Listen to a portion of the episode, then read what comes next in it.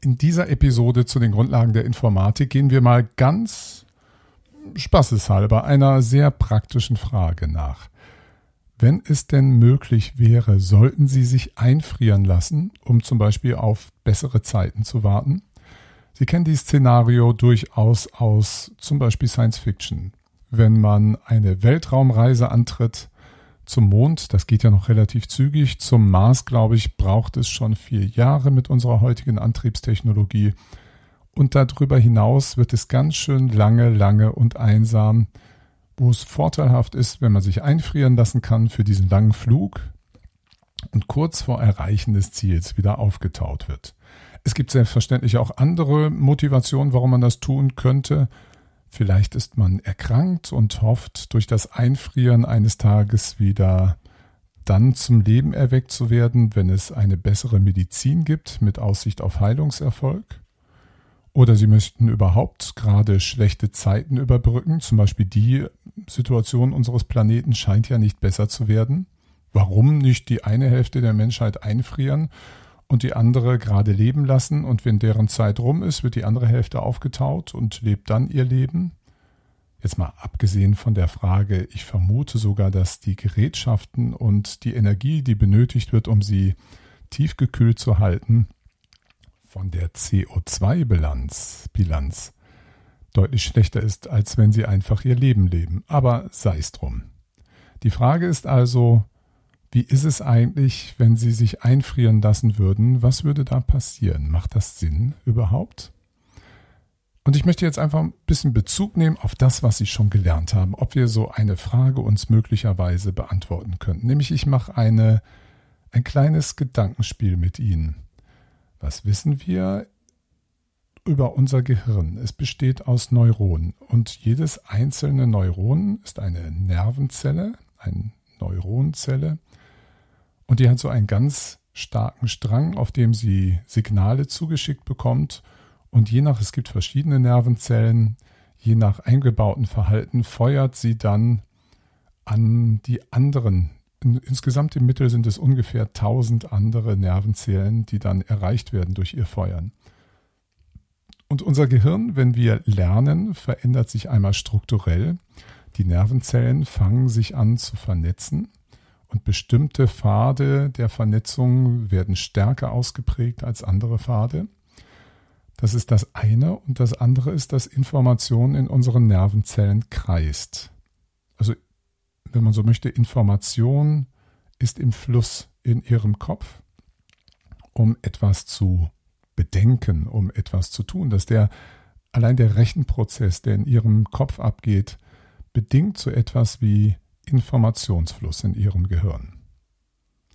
Wenn wir mal darüber nachdenken, wie man grundsätzlich Informationen speichern kann, dann gibt es zwei Möglichkeiten. Sie können einmal sich vorstellen, ich habe so eine kleine Schatulle, da tue ich etwas rein. Wenn etwas in dieser Schatulle ist, dann sagen wir zum Beispiel, das ist eine Informationseinheit, zum Beispiel ein Bit, das dann eins ist. Und wenn die Schatulle leer ist, dann ist die Information, ist die Informationsgehalt null dieser kleinen Schatulle. Sie können das natürlich auch komplexer gestalten, aber es geht mir nur darum, dass es eine Möglichkeit gibt, Information materiell zu speichern. Die andere Möglichkeit, Information zu speichern, ist, Sie kennen das entweder aus der Episode mit dem Flipflop oder ich nutze wieder die Übertragung, die ich dort auch erzählt habe. Sie nehmen eine Kaffeetasse. Darin befindet sich Kaffee, eine Flüssigkeit, die Sie mit einem Kaffeelöffel zum Beispiel in Rechtsrotation versetzen. Dann nennen wir dieses Rechtsrotieren zum Beispiel eine Informationseinheit 1. Wir können aber auch den Kaffee links herum rotieren lassen, dann ist das die Informationseinheit 0. Und wenn der Kaffee in der Tasse keine Rotationsrichtung hat, dann ist das undefiniert, dann wissen wir nicht, welche Information überhaupt in der Kaffeetasse steckt. Wir wollen also jetzt nicht drei Zustände unterscheiden, sondern nur links, rechts und undefiniert, weil es lässt sich nicht klar feststellen, was da nur Sache ist. Da in diesem Beispiel haben Sie den Informationsgehalt, der wird gespeichert durch einen Fluss, durch in dem Fall durch einen energetischen Fluss.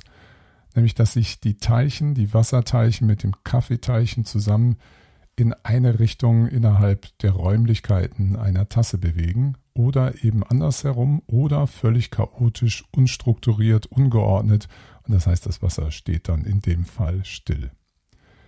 Diese zwei Möglichkeiten, Information entweder materiell abzulegen im Sinne von ist da oder ist nicht da oder durch Flussbewegung, dass man sagt, es hat diese Bewegungsrichtung oder jene, entspricht übrigens dem, was auch Einstein gesagt hat, als er diese berühmte Formel aufstellte, E gleich m mal c Quadrat. Da wird eine Beziehung hergestellt zwischen der Energie und der Materie.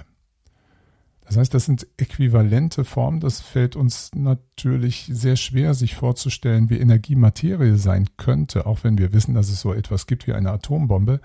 Aber hier sehen Sie nur so ein Äquila eine Gleichheitsbeziehung, die das eine gegen das andere austauschbar macht. Und genauso ist es bei der Informationsspeicherung, das können Sie eben energetisch machen oder materiell machen. Warum ich Ihnen das gerade erzähle, kommen wir zurück zu unserer Ausgangsfrage. Macht es Sinn, sich einzufrieren? Wenn ich Sie einfrieren würde, was würde dann passieren in Ihrem Kopf? Na, Ihre, wie gesagt, das mit dem Zellen und dem Wasser haben wir irgendwie gelöst. Was aufhören würde in Ihrem Kopf ist der Informationsfluss. Was bleibt, ist die Struktur Ihres Gehirns, wenn wir mal davon ausgehen, dass das Einfrieren dafür sorgt, dass sie in keinster Weise altern. Das heißt, dass sich strukturell an ihren Zellen, an ihrem Körperaufbau überhaupt nichts verändert. Was ihnen aber verloren geht in einem solchen Augenblick, ist der Informationsfluss, also das Kreisen von Informationen in ihrem Kopf. Was ich jetzt nicht weiß, was Biologen, Neurologen da inzwischen forschungsmäßig rausbekommen haben. Wie viel unseres Bewusstseins und unseres Denkens ist davon abhängig, dass sie eine neuronale Struktur, also diese Vernetzung haben, die sich zwischen den Zellen aufgebaut haben. Oder, oder vielleicht ist es auch ein und, und wie wichtig ist es, die Information, die jetzt gerade ihr Bewusstsein, ihr Denken ausmacht, das, was also gerade in ihnen kreist, das ist ja nicht sofort strukturell verankert, sondern es ist dieses bestimmte Sachen zu lernen, zu wiederholen, das führt zu strukturellen Veränderungen, aber es muss erst eine Weile in dieses Netz immer wieder eingespeist werden. Es könnte also sein, dass wenn wir sie dann wieder auftauen nach einiger Zeit, dass sie das Pech haben, ziemlich dumm zu sein, weil das was ihr Denken so gerade bestimmt, dominant beherrscht wird von den kreisenden Informationen, die in ihnen sind.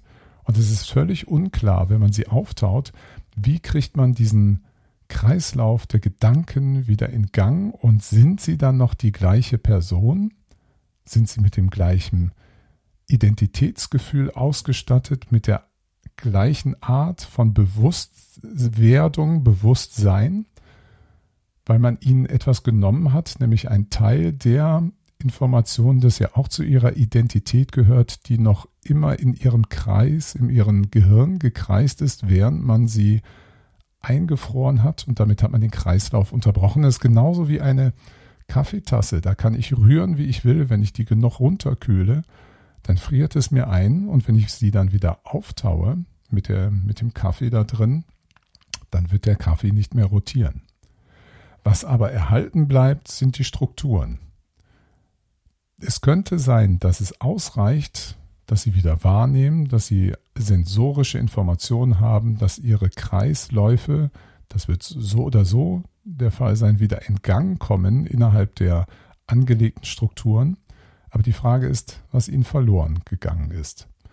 Also möglicherweise hilften, helfen Ihnen die Grundlagen der Informatik dabei, im Ansatz zu verstehen, dass sie sagen, mit dem Einfrieren, das lasse ich nicht so einfach mit mir machen. Da werde ich mich, na, wir wollen ja, dass Sie eine wissenschaftliche Ausbildung genießen, da werde ich mich noch weiter informieren und wie es so ausschaut, müssen wir rübergehen zu den anderen Wissenschaftlerinnen und Wissenschaftlern, die zum Beispiel Bioinformatik betreiben oder Lebenswissenschaften betreiben und uns da ein wenig informieren und aufklären lassen, wie es sich denn im der Zelle so verhält, wenn sie eingefroren wird und wieder aufgetaut wird.